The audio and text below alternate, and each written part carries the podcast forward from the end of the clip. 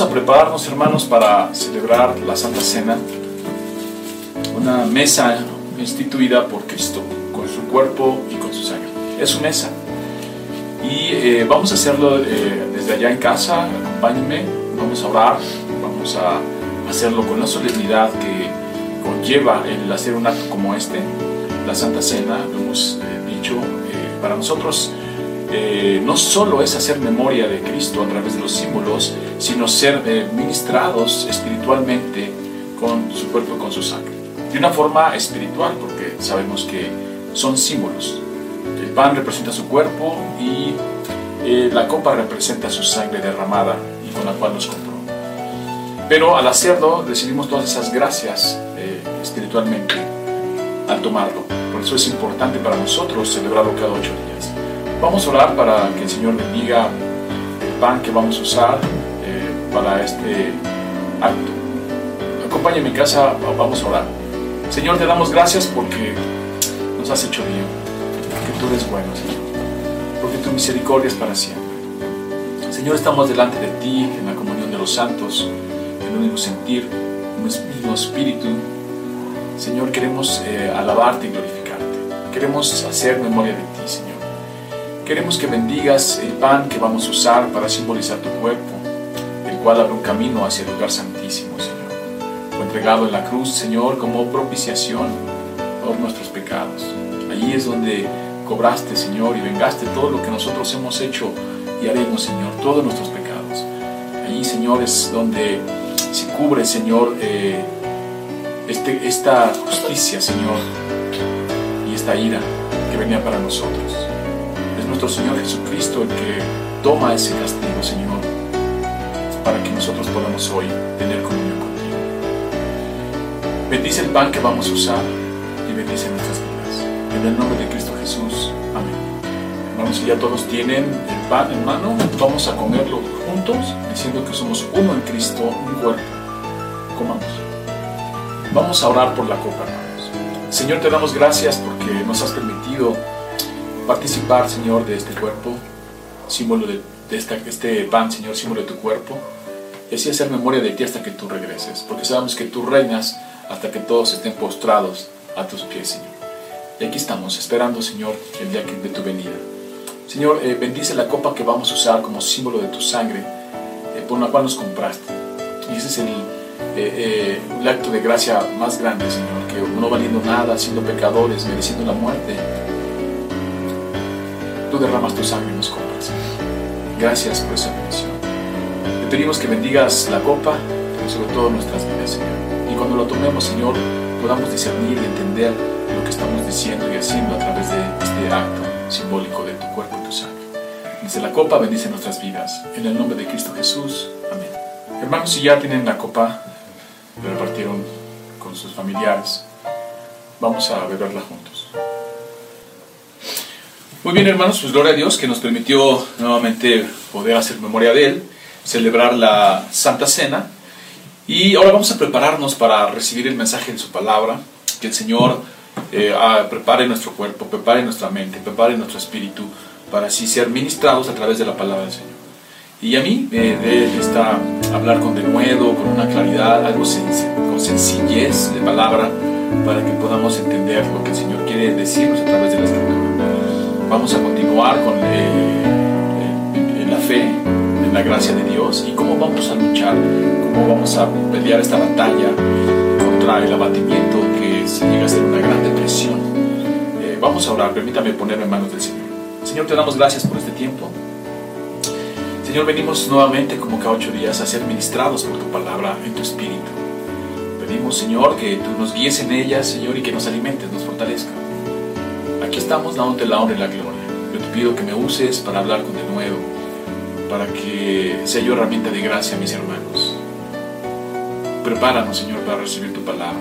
En el nombre de Cristo Jesús, Señor nuestro. Amén. Muy bien, hermanos. Pues eh, recuerden que la semana pasada teníamos la idea de tocar dos eh, cosas que, contra qué luchar. Y uno, eh, se nos fue el tiempo, no pudimos, pero hoy vamos a ver la parte del abatimiento. Primero, eh, ya tenemos establecido nuestro fundamento donde estamos construyendo todos estos sermones.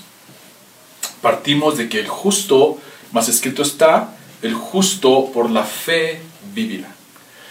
Y en el Evangelio, bueno, pues primero en el Evangelio se revela la justicia de Dios por fe y para fe. Y luego dice, más el justo por la fe vivirá. Eso ya lo establecimos en los sermones pasados. Y ya explicamos gracia, ya explicamos fe, ya explicamos Evangelio. Ya hemos explicado todo eso. Ahora vamos directamente a eh, enfocarnos a cómo es que yo voy a luchar contra estas cosas que me asedian. El semana pasado, el semana pasado fue primero la gracia de Dios contra el orgullo.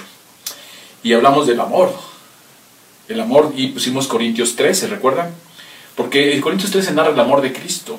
Y cómo ese amor vence el orgullo. Entonces, si Él nos amó de esa manera, con ese mismo amor, con ese tipo de amor, amar al otro y venzo el orgullo. Luego hablamos de la fe en la gracia de Dios contra la amargura. Y decíamos que hay cosas que nos pasan, que, nos hacen sentir enojo, nos rencor, y se empieza a hacer una raíz de amargura. Y lo que tenemos que tener en mente es mirar a Cristo, ver a Cristo, eh, no mover nuestra mirada de Él, y Él pagará. Sabemos que Él hará justicia. Y a nosotros se nos pide amar, amar a nuestros enemigos. De tal manera que el cristiano no hay pecado que no pueda perdonar. Porque si Cristo nos perdonó a los nuestros, hay que perdonar a los demás.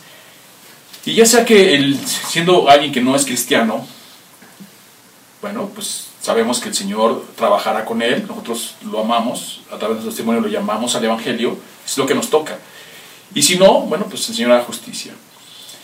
Eh, vendrá su justicia, su ira sobre él. Esa es como dice la palabra de Dios. Pero si él se arrepiente, pues entra a, la línea de los cristianos, donde ya no recibimos eh, justicia en el sentido de ira, sino galardón. ¿Por qué? Porque Cristo ya recibió la venganza por los pecados, la justicia por los pecados en su cuerpo y en su sangre, que es lo que acabamos de celebrar hoy. No lo pasó por alto Dios, lo cobró. Y lo cobró fuertemente con, la, con, con su Hijo amado y no les catimó ni un golpe.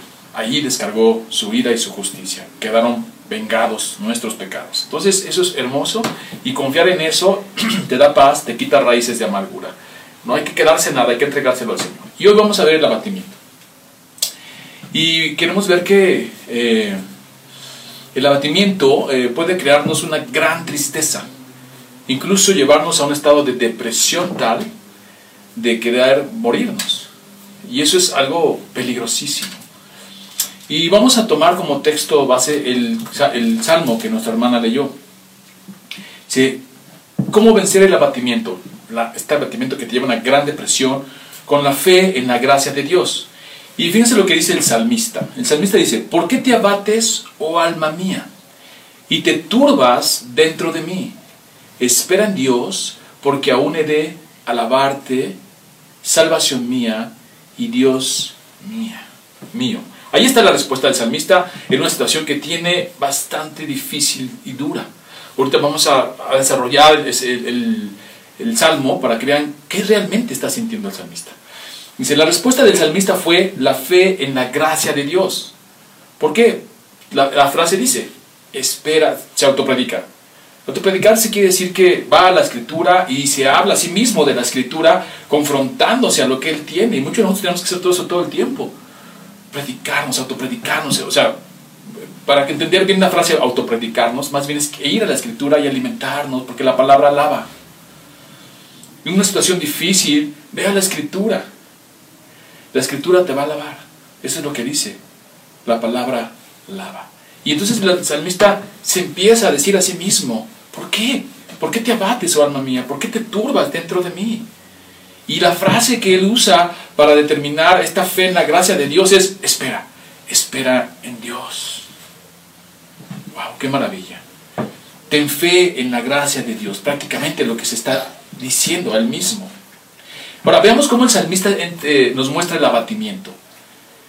Voy a leer el texto en la nueva eh, traducción viviente. Fíjense bien, dice así. Como el siervo anhela las corrientes de las aguas, así te anhelo a ti, oh Dios. Tengo sed de Dios, del Dios viviente. Wow. O sea, en una situación dificilísima, lo que él tiene delante y mira hacia, hacia donde está mirando es al Señor. No nada más. No hay otra cosa que pueda haber en este mundo que Dios mismo quitándole y ayudándole en esta situación de desesperación. No está buscando la paz que el mundo da, sino está buscando la paz que Dios da. Esta paz que sobrepasa entendimiento, esta paz que en situaciones muy difíciles como la que Él tiene, solamente Él lo puede ayudar. Y fíjense lo que dice. ¿Cuándo podré ir para estar delante de Él? Prácticamente lo que está pidiendo es, llévame Señor, llévame. Prácticamente está pidiendo morir para ir a estar en su presencia. Y lo plantea como una pregunta, ¿cuándo podré ir para estar delante de Él? ¡Wow! ¡Qué maravilla! Pero también muestra el grado de abatimiento que tiene. Yo no sé si a ti te ha pasado en algún momento que tú, Señor, todo esto que está pasando, todo esto que me está sucediendo, Señor, ¿cuándo podré estar delante de ti? Wow, qué, palabras. Pero muestra el tipo de abatimiento que está teniendo el salmista. No es cualquier cosa. Llegar a un punto en el que dice, Señor, pues ya llévame. Solamente lo, bueno, vemos algunas partes en la Biblia donde hay personajes haciendo eso, como Elías, que ahorita vamos a, ir a ese texto. Elías hace lo mismo, lo hace, lo expresa de otra manera, ¿no? Quita mi vida, le dice el Señor. Aquí le dice, ¿cuándo podré estar delante de ti? Wow. Día y noche, vean cómo va el salmista a mostrarnos lo que es el abatimiento. Entenderlo en el contexto. Porque a lo mejor tú vas a un diccionario, buscas abatimiento y ahí te va a dar diferentes formas. Pero el, el salmista lo expresa. Aquí dice, día y noche, día y noche, solo me alimento de lágrimas. Mientras que mis enemigos se burlan continuamente de mí diciendo, ¿dónde está ese Dios tuyo? Imagínate. Está pasando algo en tu corazón, una gran tristeza, una gran angustia. Y lloras. ¿Alguna vez te ha pasado? No lo sé. Pero es tanto lo que sientes en tu interior que empiezas a llorar y estás llorando por cómo te sientes. Y luego dice el salmista, y además dice, mis enemigos se burlan de mí. ¿Dónde está ese Dios tuyo? Se me destroza el corazón al recordar cómo solían ser las cosas. Fíjense cómo plantea una etapa de su vida de gran gozo, de gran alegría, y luego va a plantear esto que está sintiendo de abatimiento. Dice, se me destroza el corazón al recordar cómo solían ser las cosas. Yo caminaba entre la multitud de adoradores, encabezaba una gran procesión hacia la casa de Dios, cantando de alegría y dando gracias en medio del sonido de una gran celebración. Él era así, tuvo esos momentos de gozo. Y a veces nos pasa a nosotros también. O sea, esto refleja mucho lo que en algún momento de nuestra vida eh, nos puede pasar o nos ha pasado. Algunos ya lo han vivido que estás en, el gozo del Señor, en el descanso del Señor, viviendo una situación hermosa, de gran gozo, y de repente pasan sucesos en tu vida o en tu mente, porque vamos a ver, poco tiene que ver, que ver con la mente. Y de gozo cambias a llanto. Es lo que dice, yo recuerdo cómo eran las cosas antes. Iba yo adelante llevando procesión, evangelizando, gozándome, ministrando, sirviendo al Señor. Así eran las cosas antes. Y se me destroza el corazón ver cómo era antes. ¿Por qué estoy desanimado? se pregunta. ¿Por qué está tan triste mi corazón? Pondré mi esperanza en Dios. Nuevamente lo alabaré. Mi Salvador y mi Dios. Ahora estoy profundamente desalentado, dice, pero me acordaré de ti aún desde el lejano monte Hermón, donde nace el Jordán, desde la tierra del monte Misa. Oigo el tumulto de los embravecidos mares mientras me arrasan tus olas y las crecientes mareas. Pero cada día el Señor derrama su amor inagotable sobre mí. O sea, Él reconoce reconoce que aún en la, situación que está viviendo, el Señor está derramando gracia, solo que su situación emocional, su situación espiritual, inclusive física, no le deja sentirla, pero Él sabe que ahí está el Señor derramando día y noche bendición. Pero cada día, Señor, derrama su amor inagotable sobre mí y todas las noches entono sus cánticos y oro a Dios, que me da la vida. Oh Dios, roca mía, clamo, ¿por qué me has olvidado? ¿Por qué tengo que andar angustiado, oprimido por mis enemigos? Sus insultos me parten los huesos. Yo no imagino qué tanto le decían. Y yo no sé, porque a veces nosotros, imagínate, como él dice, primero iba yo delante de ellos, y en una gran procesión, llevando, evangelizando, sirviendo, amando, gozando, cantando, y qué gozo. Y de repente este que te llevó a ti a Cristo, este que te llevó a ti al gozo del Señor, lo ves deprimido, lo ves oprimido, lo ves cansado, lo ves abatido. Y no faltará que digan, velo, pues no que es Dios y, empiezan a acordarse de ti. A lo mejor no te lo dicen, pero lo piensan. Míralo. El que predicó de amor, de fe, esperanza, fortaleza, velo. Y él dice, no, ayúdame, yo no quiero sentir esto. ¿Por qué tengo que andar angustiado, oprimido por mis enemigos? Sus insultos me parten los huesos. Se burlan diciendo, ¿dónde está ese Dios tuyo. ¿Por qué estoy desanimado? ¿Por qué está tan triste mi corazón? Y aquí está su contestación. Fe en la gracia de Dios. Él ve una fe futura, él ve una gracia futura viniendo hacia él. Y dice, pondré mi esperanza en Dios. Nuevamente lo alabaré, mi Salvador y mi Dios. Hermoso el texto. El abatimiento puede tener varias razones, hermano. Unas por cuestiones naturales. Venimos con una carga genética que hay gente que ya tiene un carácter triste, tiene un carácter de cualquier cosa le afecta, es muy sensible, se desanima rápidamente.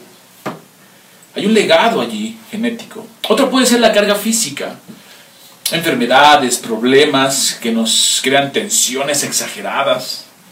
Una situación que te hace sentirte mal algo no está saliendo bien o algo está a punto de desarrollarse y tienes una gran tensión que puedes caer en un estado de enfermedad, mucha presión te crea enfermedad, te crea angustia, puedes tener abatimiento. Como en la familia, ¿no? cosas que pasan en la familia, en la escuela, en el trabajo, hay que tener cuidado con eso. Y alguna pérdida de un ser querido puede también crearte un abatimiento, de repente tú puedes estar muy contento, y cambiar del gozo al llanto por una pérdida. Muchas serían las causas externas que nos llevarían a sentirnos abatidos. Y es muy importante, hermano, entender esto del abatimiento en lo que somos como creación de Dios. Somos un cuerpo, una mente y un espíritu. No están separados. Eh, no se puede aislar lo espiritual de lo físico. El salmista clama en el Salmo 73, 26. Mi carne y mi corazón desfallecen. Aquí nos muestra cómo el abatimiento va junto con la carne y el corazón. ¿Sí? Dice Proverbios, el corazón alegre constituye buen remedio, mas el espíritu triste seca los huesos. Te va a afectar. Si tú tienes una situación emocional en la mente por alguna cuestión que piensas que va a suceder, te va a traer inclusive, te va a bajar tus defensas. Mucha gente en un estado de, este, de abatimiento fuerte se empieza a enfermar físicamente. Y eso es importante tener en cuenta. Somos uno. Entonces, es un cuerpo, un espíritu, un alma. Va a repercutir de cierta manera. Como dice el salmista, mi carne y mi corazón desfallecen, van de la mano. Es difícil explicar la causa del abatimiento. Puede ser por cuestiones que nuestro cerebro no esté segregando alguna sustancia, algo está pasando aquí adentro no lo sabemos, no somos expertos. Los mismos expertos eh, trabajan mucho sobre identificar qué está pasando en nuestro cerebro cuando hay un abatimiento, cuando hay una depresión fuertísima, y de ahí determinar un tratamiento, un medicamento. O sea, que, o sea, algo exterior. Algunos médicos inclusive recetan algo para la depresión. Si el médico dice, tómate esto, estás deprimido, es algo que te va a ayudar a tu mente, si no, vas al psicólogo. Te mandan al psicólogo para ver en tu mente qué está pasando, contra qué estás luchando. Y de allí, si no, bueno, pues entiendo yo que te mandan al psiquiatra porque vas a necesitar un medicamento ya más fuerte. No es un asunto fácil de determinar eh, de dónde viene este abatimiento que llega una depresión enorme, como el salmista que dice, ¿cuándo voy a estar ya contigo, Señor? Llegar a esos niveles de abatimiento y de pedir que el Señor ya te lleve es algo fuerte. Y no es porque no queramos estar en la presencia de Dios, al final, allá vamos y eso anhelamos. Pero es muy diferente anhelarlo con gozo. Señor ya viene, ¿no? Y levantar las manos y gozarnos cuando Él venga. Yo imagino las diferentes manifestaciones que va a haber de amor y de alegría. Pero por abatimiento. Pedir que te lleven.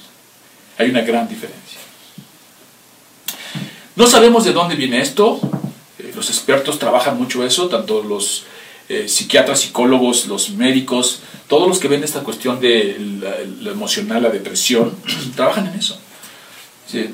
No sabemos, nosotros como eh, sabemos que aquí simplemente puede llegar de repente por alguna situación, pero lo que sí nos enseña la Biblia es cómo luchar contra esto. ¿Cómo luchar? Porque va a llegar en cualquier momento. Podemos mantenernos firmes en el Señor, en oración, porque el Señor nos pide nos, que hagamos eso.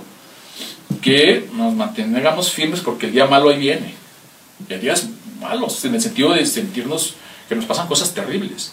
Entonces mantenerte firme en el Señor es una manera de, cuando venga el golpe, cuando venga ese sentimiento de depresión fuerte, pues no te agarre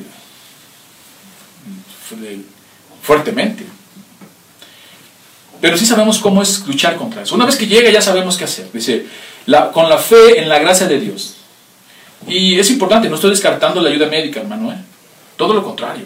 Porque algunos eh, dicen, no, tú ten fe en Dios, ¿no? Y no van al doctor y no toman medicamento. No, no. Nuestra fe ya lo hemos explicado, no es una fe ciega, ignorante. Al contrario, nuestra fe tiene conocimiento, creencia y confianza. Entonces cuando yo eh, me siento así, tengo que ir al doctor y orar al Señor, Señor, llévame al doctor correcto y que el doctor me dé un diagnóstico correcto y que el Señor me medique correctamente. Está mi fe ya trabajando en lo que estoy haciendo. Pero hay que estar orando todo el tiempo sin cesar, agarrándose de las manos del Señor.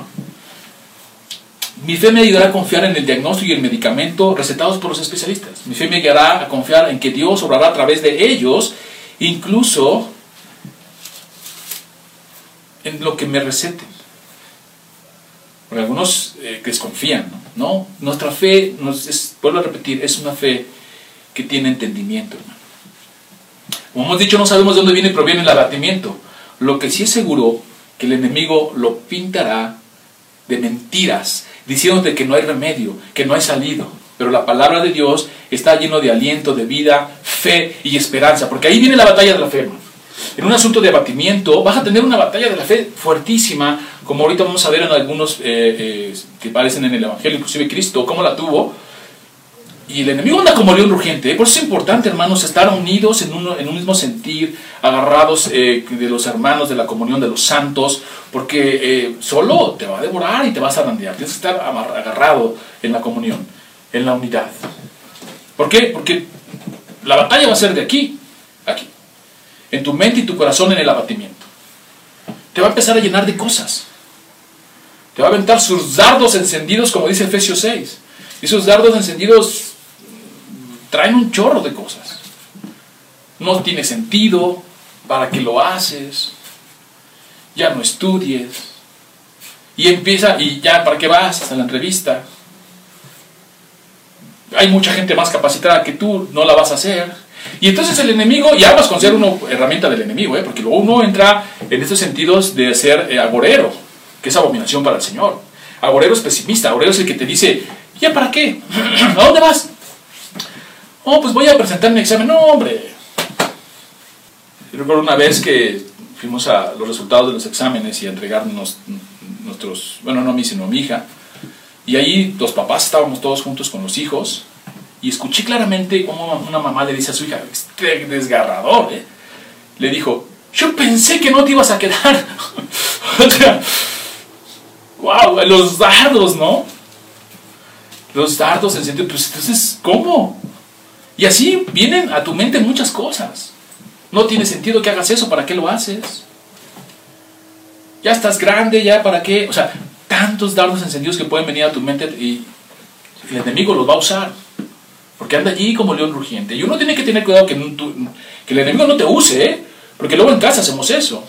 En casa con nuestras familias, esposos, esposas, hijos, nos aventamos, aventamos dardos, ¿no? Usados para aventar dardos. Y tenemos que ser usados en la gracia del Señor para animar, para bendecir. Si alguien quiere hacer algo, te animo, hermano, que lo hago, que lo hagas. No, ¿para qué? Ya lo intentamos y no funcionó. O sea, no. Y todo eso va a una carga emocional, al grado de llevarte una depresión. Reitero, no sabemos de dónde viene el abatimiento, cómo surge, en qué situación emocional, alguna situación externa, pero sí sabemos que el enemigo va a estar ahí, porque nada más está viendo dónde puedes arandearte y lo va a usar. Veamos eh, un ejemplo de un abatimiento fuerte.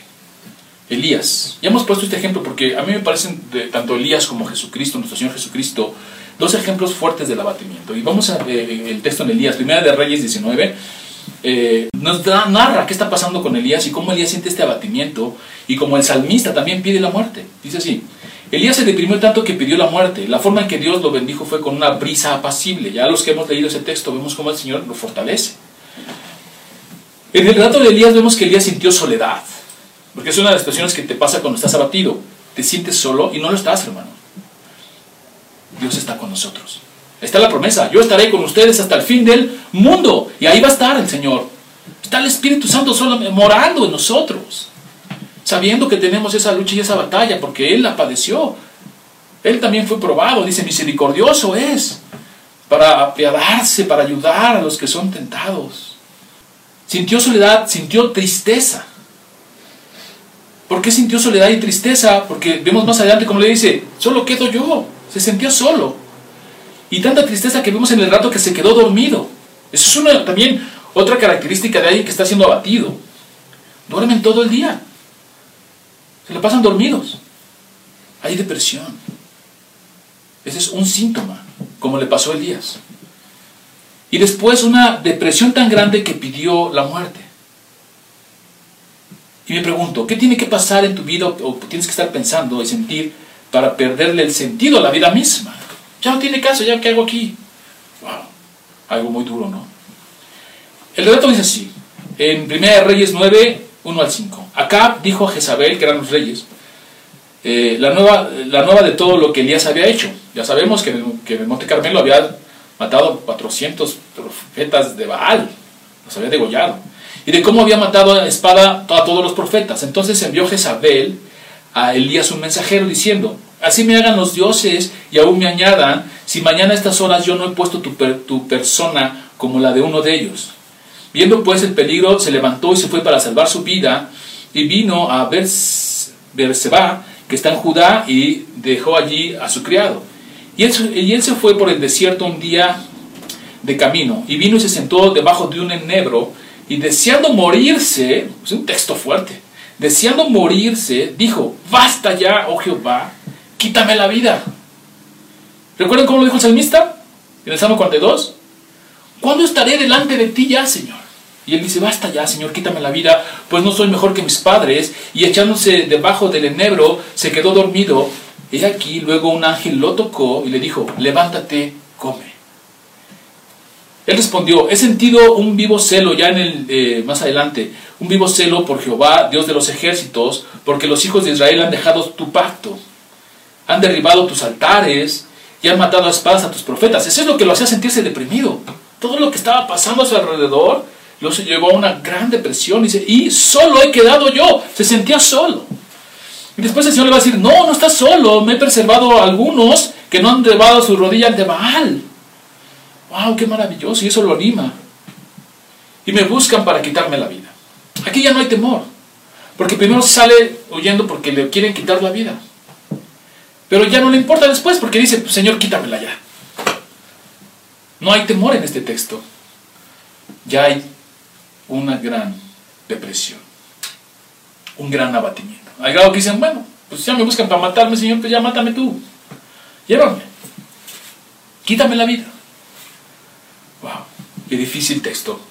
Pero eso nos, nos llega eh, a, entender, nos hace entender, hermanos, que no solamente nos puede pasar, era un profeta, hermano. Porque a veces decimos, ay, ¿por qué me está pasando esto a mí? A lo mejor eh, no soy un hombre firme, no soy un hombre de fe, a lo mejor no soy un varón de Señor, una mujer virtuosa en Cristo, a lo mejor no, no, hermano, esto le puede pasar a quien sea. Le pasa a Elías, un profeta, que lo que está haciendo es defender el celo de Jehová, dice. Y le llega este sentimiento de repente. Y eso nos puede pasar a ti en, cualquier momento. El abatimiento nos llegará de una, de una u otra manera a lo largo de nuestra vida. Lo importante es saber cómo luchar contra él cuando llegue en un, eh, este, eh, cuando te llegue de repente como Elías. Una herramienta que ya hemos dicho es la palabra de Dios y creyendo en sus promesas, que son una fuente de gracia. Tienes que ir allí y leer sus promesas y ver cómo Él es fiel y ver cómo Él, él, cumple, Él paga, Él proveerá y animarte allí. Y entender, hermano, que ser abatido no es pecado. Sentir abatimiento no es pecado. Pero se puede convertir rápidamente en pecado. Rápidamente. ¿Por qué? Pues porque dejas de luchar. Cedes a Él y te empieza a dominar. Allí cuidado. Sentirte abatido, es, eso nos va a pasar a todos. Y luego, de repente, no sé si te ha pasado que te sientes abatido y llega alguien y te dice, digo, no un hermano en Cristo, alguien viene y te dice, échale ganas. ¿Cómo? Pues ese es el problema. Que me siento tan mal que no sé ni por dónde empezar, ni cómo salir de esto. Y es algo tan fuerte que te domina, es algo tan fuerte que va más allá de tus fuerzas y te llegó de repente. Y te dicen, échale ganas, pues no tiene sentido. Es confía en el Señor. Deposita tus cargas en el Señor, descansa en Cristo, ve a Él, ruega, presenta tus, tus peticiones con un corazón derramado. Inclínate, póstrate ante el Señor. Eso es lo que tenemos que hacer. Porque tú por tus fuerzas, te digo una cosa, no vas a poder. No vas a poder. Si quieres escarbar de dentro de ti para ver cómo sales de eso, es muy difícil. Hay que tener fe y esperanza en el Señor. Allí es donde está el poder. Allí es donde está la victoria. Porque, como dice la palabra, ya llevó todas nuestras enfermedades, ya llevó todas nuestras dolencias a la cruz. Ya las llevó.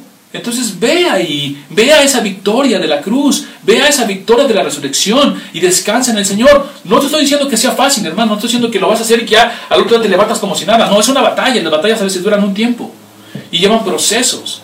Pero es que ahí, es la, la palabra del Señor nos enseña cómo pelearla.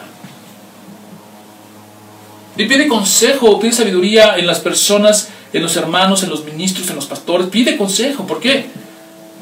Porque si pides consejo en otro lado, te van a decir cosas que luego, lejos de ayudarte, te van a. como Job. Ya, muérete, arrepiéntete. Te dicen, dices, si no he hecho nada. ¿No? Te están cobrando un pecado. Perdóname, pero los pecados ya se cobraron en la cruz. Y te dicen cosas que. O tú mismo. Oh Señor, ¿qué pecado estaré pagando? Tú no pagas ni un pecado. Él ya los pagó por ti. Todo eso tiene que venir a tu mente a través de la escritura. Que te vaya lavando. Porque nos llenamos nosotros las cosas la mente de, de tonterías. Por no tener un conocimiento de la palabra, por no conocer a Dios. Por eso decimos, sin conocimiento doctrinal no hay crecimiento espiritual. No conoces al Dios de las escrituras, te creaste otro y cuando llega esto dices, ¿qué pecado estaré pagando? No, tú no pagas pecados. Cristo ya los pagó. Y este es un mensaje evangelístico para los que nos escuchan a través de Facebook, que no han venido a los pies de Cristo, que el Señor nos ha llamado conforme a su propósito. Es hermoso saber que Él ya pagó por nosotros y tú puedes también heredar esas gracias y descansar en Él. Más bien, Señor, muéstrame tu propósito, quítame esto. Pasa de mí esta copa, o como dijo también Pablo, quita de mí este aguijón que no me deja descansar en ti y ser feliz. Ahora, reitero hermano, cuando sientes abatimiento, no estás pecando. El pecado se puede venir rápido, porque te puede dominar y zarandear. Pero quiero mostrar esto eh, en el ejemplo de nuestro Señor Jesucristo. Vamos a, Mateo 26, del, 38, del 36 al 38. Y bueno, vamos a, realmente a ver hasta el 46. Vamos a ver todo el sentimiento que hay alrededor de este ejemplo que queremos poner con el abatimiento, cómo nuestro Señor Jesucristo lo va a vivir. Y le llega de repente, hermano, también, ¿eh? en el contexto de todo lo que está sucediendo, tanto remoto como inmediato, vemos cómo el Señor está, primero, está celebrando la Santa Cena, la instituye, perdón, en la Pascua, y está cantando salmos. Los historiadores dicen que él cantaba salmos, se cantaban salmos en la Pascua. Contento, gozoso. Vamos a leer el texto, dice, eh, vamos a Mateo 26, vamos a leer del 36 al 46. Eh, entonces eh, llegó Jesús con ellos a un lugar que se llama Getsemaní. Ya, sabían, ya habían salido de celebrar la Pascua. Ya le había dicho a, Judas que fuera a hacer lo que tenía que hacer, que lo hiciera pronto. Salen y dice, llegan a un lugar llamado que se llama Getsemaní y dijo a sus discípulos, sentaos aquí entre tanto que voy yo allí y lloro. Y tomando a Pedro y a los hijos de Zebedeo, comenzó, fíjense bien, comenzó a entristecerse y a angustiarse en gran manera. ¿Qué pasó? De repente entonces Jesús les dijo, mi alma está muy triste hasta la muerte. Esa frase es importante. Mi alma está muy triste hasta la muerte. Él sentía que moría allí tanta tristeza y angustia que estaba sintiendo. Quedaos aquí, velad conmigo. Yendo un poco adelante, se postró sobre su rostro. Se postró. O sea, hay un estado de humillación allí orando y diciendo, Padre mío, y eso para que lo hagas tú, cuando te pase, puedes orar en todo tiempo, pero tómate un tiempo para postrarte. No es arrodillarte, es postrarte, es poner tu frente en el piso y humillarte ante el Señor. Quedaos, eh, Padre mío, si es posible, pasa de mí esta copa, pero no sea como yo quiero, sino como tú. Vino luego a sus discípulos y los halló durmiendo y dijo a Pedro, Así que no habéis podido velar conmigo una hora. Velad y orad para que no entréis en tentación. Y fíjense, es importante estos puntos que estamos trabajando aquí. El espíritu a la verdad está dispuesto. O sea, él, su espíritu está dispuesto, dice. Es importante para entender por qué estamos metiendo esta, esta, esta narrativa, esta historia de Jesús, esto que pasó con Jesús, no en el miedo, sino en el abatimiento. Él dice que aquí que el espíritu, dice, eh, a la verdad el espíritu, a la, el, el, espíritu la verdad está dispuesto, o sea, tú quieres, tienes ganas, pero la carne es débil. Y eso es importante para nuestro entendimiento de lo que está pasando aquí. O sea, ¿qué está diciendo Jesús con esto a sus discípulos? Pues el espíritu quiere, yo quiero, yo vengo aquí a morir. Pero mi cuerpo está cediendo, el cuerpo es débil. En ellos, la depresión en los apóstoles se mostró pues, que se durmieron. Sabían que era algo importante lo que venía, pero estaban deprimidos y se quedan dormidos. Y Jesús le dice, yo espiritualmente estoy firme, estoy puesto, estoy, pero mi cuerpo físico, porque si era 100% humano y 100% Dios, la parte humana que es el cuerpo que él tenía, estaba cediendo ante tanta tristeza, a grado que sentía que ahí moría. Por eso es importante, dice, el espíritu a la verdad está dispuesto, pero la carne es débil. Otra vez se fue y oró por segunda vez diciendo, Padre mío, si no puede pasar de mí esta copa sin que yo la beba, hágase tu voluntad. Vino otra vez y los halló durmiendo, porque los ojos de ellos estaban cargados de sueño, y dejándolo se fue de nuevo. Y oró por tercera vez diciendo las mismas palabras. Entonces vino a sus discípulos y les dijo, dormid ya y descansad. He aquí, eh, ha llegado la hora y el Hijo del Hombre es entregado en manos de pecadores. Levantaos, vamos, ved, se acerca el que me entrega. Muchos han interpretado esto que, le está pasando a Jesús como un miedo a enfrentar la cruz. El asunto es que en el contexto, eh, en su contexto no dice eso. Ni en su contexto remoto, o sea, si vemos unos capítulos atrás y vemos cómo sale gozoso y vemos cómo le dice a Pedro cuando le dice, no, Señor, no vayas, dice, apártate de mí, Satanás, o sea, esto va a pasar y tiene que pasar y fue decretado y fue establecido por el Señor, por el Padre, en la Trinidad allá. Esto tiene que pasar, Pedro. Así que no es Pedro, es Satanás. Apártate de mí, Satanás. Eso ya había pasado atrás. Y llega y en la mesa dice, ya, va a suceder. Y muchas veces les dijo, es necesario que el Hijo del Hombre sea levantado como la serpiente en la cruz. Esto va a suceder. Pero a veces algunos interpretan como que Jesús tuvo miedo de ir a la cruz. ¿no? Van, van muy rápido allí. En el contexto inmediato dice, es porque eh, en el relato vemos que es un abatimiento. Nunca dice miedo, dice tristeza y angustia. Y dice, esta tristeza, esto que me está pasando, debilita mi cuerpo. De tal manera que siento que voy a morir. ¡Wow! Y luego le dice, pasa de mí esta copa, pasa de mí esta, quítame esta tristeza, porque él va con, mucho gozo. Él dice, mi alma está muy triste hasta la muerte, o sea, se sentía tal abatimiento que pensó que moría allí. Y luego dice, mi espíritu está bien, mi cuerpo es el que está cediendo y no voy a llegar a la cruz. Un poco lo que está diciendo allí. Dice, el motivo de la tristeza no lo explica, no lo especifica. Lo que sí es que eh, había una lucha entre lo que pensaba y sentía, entre su mente y su corazón. Jesús sabía que el momento se acercaba, venía de celebrar la Pascua, instituir la Santa Cena, estaba contento y cantando salmos, listo para cumplir eh, a lo que había venido. Sabemos que Jesús le dijo a Judas, sé lo que vas a hacer, ve pronto. Pero de repente, hermanos, en el texto vemos que eh, sale y va a orar. Y le inunda una gran tristeza, como dice el texto. Comenzó a entristecerse y angustiarse en gran manera. Entonces Jesús le dijo, mi alma está muy triste hasta la muerte. Y eso te puede pasar y te puede, a ti y a mí, hermano, que de repente estés contento, de repente estés bien y algo viene a tu mente, viene una, una dardo encendido a tu cabeza, algo pasa, no sabemos, no nos dice el texto qué está pensando Jesús. Lo que sí sabemos es que Él dice que está muy triste. Nunca dice miedo. Dice, estoy muy triste y mi cuerpo está cediendo. Mi espíritu está, la verdad, firme. Pero el cuerpo físico, humano, débil, corruptible, no va a llegar a la cruz. Y eso pasa de repente, hermano. Es lo que el mensaje que eh, tenemos que estar siempre firmes, eh, siempre orando constantemente. el poder de la oración es tremendo porque se va a venir en un momento de tu vida, como se le vino a Jesús. Y eso nos puede pasar a nosotros de repente, podemos ser invadidos por una gran tristeza.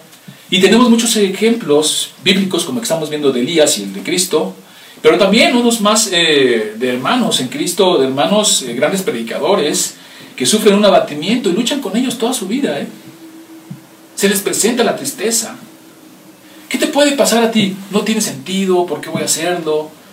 y te empiezan a atacar, mira, por si no vale la pena, no sé qué tanto pasó, porque el texto no dice qué pasaba pasando en la mente de Jesús, pero lo que sí nos dice es que estaba sintiéndose triste. Y mira, a mí me causó una, una gran impresión saber que uno de los grandes predicadores que el Señor usó tenía ese aguijón, tenía esa copa, tenía que beberla constantemente, tenía que pasarla constantemente. Y es Charles Spurgeon gran predicador que el Señor usó para hacer un avivamiento enorme. He escuchado sus sermones y me han cambiado mi forma de orar y algunos conceptos que tenía yo eh, sobre Dios. O sea, impresionante que todos estén ahí eh, y, los puedas escuchar y todavía te impacte porque están llevados por el Espíritu Santo. Pero en su historia, este gran predicador sufría de depresión, de abatimiento, imagínense. Y qué grandes sermones hizo. Porque a veces el Señor te lleva a un estado tal que de ahí saca olor fragante, como la mirra. Se apachurra tanto que lo que sale es olor fragante. Y a veces así pasa con nosotros. Porque tú no puedes decir, pero ¿cómo crees que a Spurgeon le pasaba esto? ¿Cómo? Yo pensaría que era un hermano siempre gozoso, contento, alegre. No, él luchaba con depresión. Pero de esa depresión salía bendición. Sí. Y eso es un aliento para nosotros. Es difícil, es duro, no estoy diciendo que sea fácil. Pero de esa depresión que a veces te llega debe salir olor fragante al Señor. Porque nos va a pasar. Y cuando sientas esa tristeza y ese abatimiento, que digas, Señor, ¿por qué me siento así? Que de ahí salga olor fragante. Y que de ahí el Señor sea exaltado. Qué bendición. La, depresión puede hacerte sentir que nada vale la pena. Le pierde sentido a todo. El sol, por más brillante, te parece opaco. La luz oscura. La risa desaparece y se convierte en llanto. Como el pasó a Jesús. Jesús estaba sintiendo una gran tristeza y eso lo angustiaba.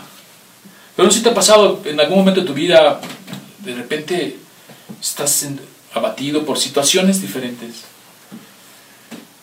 y de verdad que tú ves el día oscuro, el sol opaco. No te gozas. Te parece todo sin sentido. No te dan ganas de hacer nada. Es muy difícil la depresión, el abatimiento. Pero tenemos que mirar el testimonio de Jesús, lo que está haciendo. es primero se lleva a dos hermanos. Vénganse, ayúdenme, vamos a orar. Estoy sintiéndome muy triste. Vamos a unirnos, intercedan por mí. Y la otra es la oración, el poder de la oración, hermanos, es la herramienta que tú tienes. O sea, si de verdad, hermanos, si tú supieras eh, el poder de la oración, la bendición que el Señor nos da a través de la oración misma, las reuniones de oración estarían repletas, llenas. Haces una reunión de otro tipo, se llena. Pero haces una reunión de oración y son poquitos, porque no hemos entendido el poder de la oración. Jesús siempre oraba todo el tiempo y aún así le llegó este momento de repente.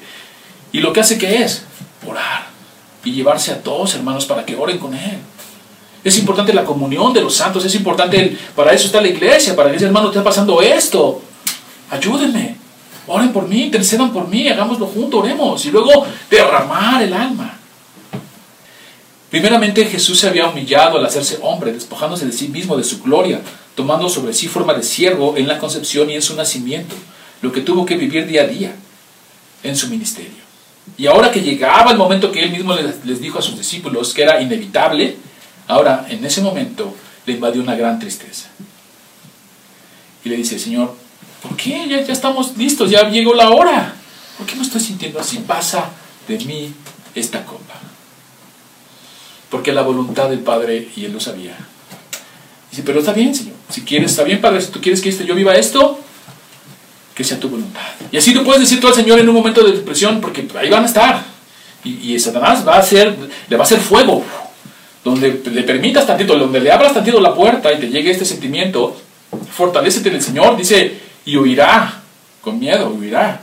Pero si no te fortalece en el Señor, te va a hacer viento a, tu, a lo que está pasando, tu sentimiento de tristeza, y puedes caer ahí terrible. Y Jesús le dice, está bien, si mi cuerpo no va a ceder, si va a ceder, porque mi alma está dispuesta, como dijo los discípulos, pero el cuerpo, la verdad, es débil. Y si mi cuerpo ya no va a llegar, pues como tú quieras, Señor. Como tú quieras, Padre. Wow, qué, qué, tremendo ejemplo aquí. Porque sabemos que la voluntad al final de Dios es buena, agradable, perfecta. Ya no es lo que yo quisiera. Pues ¿quién quisiera vivir abatimiento? ¿Quién quisiera vivir tristeza?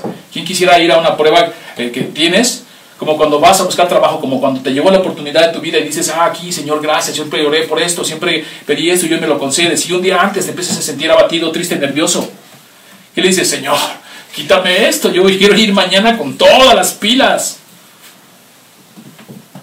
Pero está bien, Señor, si voy a pasar por aquí, si al final no va a suceder, sea tu voluntad. ¿Cómo luchar contra el abatimiento con la fe en la gracia de Dios?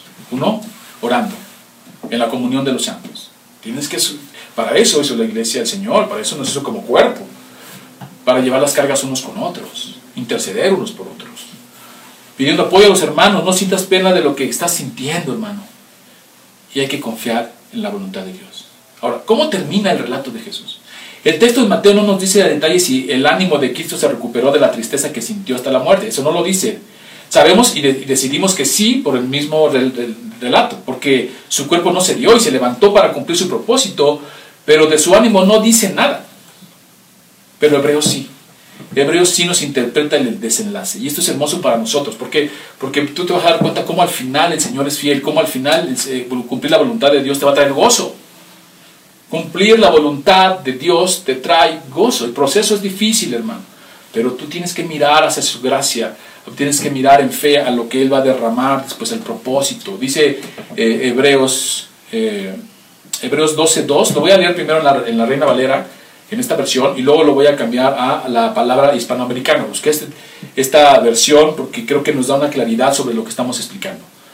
Dice Hebreos, puesto los ojos en Jesús, el autor y consumador de la fe, el cual por el gozo, fíjense bien, igual por el gozo puesto delante de él, sufrió la cruz, menospreciando el aprobio y se sentó a la diestra del trono de Dios. Ahora lo voy a leer en otra versión para que nos quede claro lo que está pasando allí en el Getsemaní. Dice, Haga, eh, hagámoslo con los ojos puestos en Jesús, origen y plenitud de nuestra fe. Jesús, que renunciando a una vida placentera, afrontó sin acobardarse la ignominia de la cruz y ahora está sentado junto al trono de Dios. Hebreos 12.2 la palabra hispanoamericana. ¡Wow! Sin acobardarse. lo que Jesús estaba pidiendo ahí es que le quitara esta tristeza. ¿Por qué te abates, oh alma mía? ¿Por qué te turbas dentro de mí? Espera en Dios. Y sí, hermano, el, sentir esta eh, tristeza, esta gran tristeza, esta, eh, este abatimiento en tu vida por diferentes circunstancias, te puede llevar a un grado de desear la muerte. Y hay extremos. Y hay extremos hay que tener mucho cuidado porque hay gente que, eh, no es el tema hoy, pero hay gente que llega al suicidio. Se quitan ellos la vida. ¿Qué está pasando en su mente? No lo sabemos. ¿Qué pasó? y lo hacen. Eso es terrible. Hay un verdadero abatimiento. Pero aquí en los textos que hemos visto es cómo lucha contra eso en la gracia de Dios. Confiando en que Él tiene el poder, confiando en que Él tiene en su mano las cosas, en que Él es soberano sobre todo y que es misericordioso, como dice el texto, y vas a la Biblia y ves sus promesas y las haces tuya y luchas en tu mente. Llevas todo pensamiento cautivo a Cristo. Estos pensamientos malos, estos pensamientos tristes, estos pensamientos que te están abatiendo, llévalos cautivo a Cristo. Señor, tengo esto, aquí están, como, como Jesús le dijo al Padre, pasa de mí esta copa. Y eso es lo que nos enseña. Luchando contra el abatimiento con la fe en la gracia de Dios en su amor inmerecido, en sus bendiciones, en sus dádivas, en sus promesas. Y eso te va a dar un fuerte escudo contra estas batallas. Y al final, hermano, al final glorificas al Señor. Al final enfrentas lo que tienes que enfrentar, como dice aquí, con gozo. Con gozo. Voy a leer otra vez el texto de Hebreos. Hagámoslo con los ojos puestos en Jesús, origen y plenitud de nuestra fe. Jesús, que renunciando a una vida placentera afrontó sin acobardarse la ignominia de la cruz y ahora está sentado junto al trono de Dios. Así es, amor. Así es, hermano. Al final trae gozo, fortaleza. Al final dice, Señor, está bien. Llévame tu mano. Y entonces vas a ver, hermano, que todo lo que te pasa, vas a decir como, como lo dijo Pablo, porque Pablo vivió esas situaciones también fuertes y las vas a llamar leves tribulaciones pasajeras. Pero aún así, Pablo mismo, al llamarles leves tribulaciones pasajeras, llegó un punto en que le dijo, Señor, quítame este quijón. Y el Señor le dijo, que te baste mi gracia. Wow, ahí está. Que te baste mi gracia. ¿Cuál? Pues la que derramo día a día en tu vida. Y eso es lo que nosotros tenemos que mirar. Estoy pasando por esto, pero, pero ver lo que hay y no ver lo que no hay. Luchar contra el pensamiento negativo, poner, llevárselo a Cristo y entonces vivir esta gracia del Señor todos los días. Esa es la manera de luchar con la fe. Como el Señor le dijo a Pablo, que te baste mi gracia. Entonces tienes que tener fe en esa gracia. Porque mi poder, mi perfecto poder, se perfecciona en tu debilidad. Entonces Pablo dijo, entonces cuando soy débil realmente soy fuerte. Amén. Pero que eso sea una verdad en nuestras vidas. Tú que estás viviendo un, proceso, si ahorita lo estás haciendo, hermano, si ahorita en tu vida está tocando pasar un proceso de abatimiento, de gran tristeza, de gran dolor por diferentes circunstancias, déjame decirte que el Señor está allí, te está perfeccionando, está perfeccionando tu fe. Y lo que va a salir de allí, lo que va a salir de esa prueba es olor fragante. Vas a glorificar al Señor, solo tienes que confiar en su gracia que Él derrama todos los días y seguirá derramando. No la detiene, hermano, no tiene por qué hacerlo. Porque esas son las promesas que le damos. Él siempre te está bendiciendo, aún en esa situación. Más aún, como dice Pablo, allí, en esa situación de tristeza, el Señor está a tu lado. Hasta el fin del mundo. Vamos a orar. Señor, te damos gracias porque eres bueno, por tu misericordia. Gracias por todo, Señor, porque nos has hecho bien. Porque nos llenas de esperanza, fe y amor, Señor, para saber que todo lo que venga, Señor, tú lo tienes bajo control y confiar en tu promesa, confiar en lo que tú eres, confiar en lo que tú has hecho por nosotros, confiar, Señor, que tú clavaste en la cruz todas esas enfermedades, todos esos pecados, todas estas situaciones ya están ahí, ya está la victoria, Señor, la victoria está en la cruz y en el sepulcro cuando vences la muerte, Señor. Si no van a sería nuestra fe. Y en eso confiamos. Ayúdanos, Señor, en nuestra debilidad, porque a veces sí, a veces como vemos en tu escritura que hasta nuestro mismo Señor Jesucristo sintió abatimiento una gran tristeza. Ayúdanos, Señor, en nuestra debilidad, porque sabemos que al final, Señor, tú triunfaste. al final tenemos esa victoria ahí, Señor, y tenemos que tomarla. A ti sea la gloria por los siglos de los siglos en Cristo Jesús.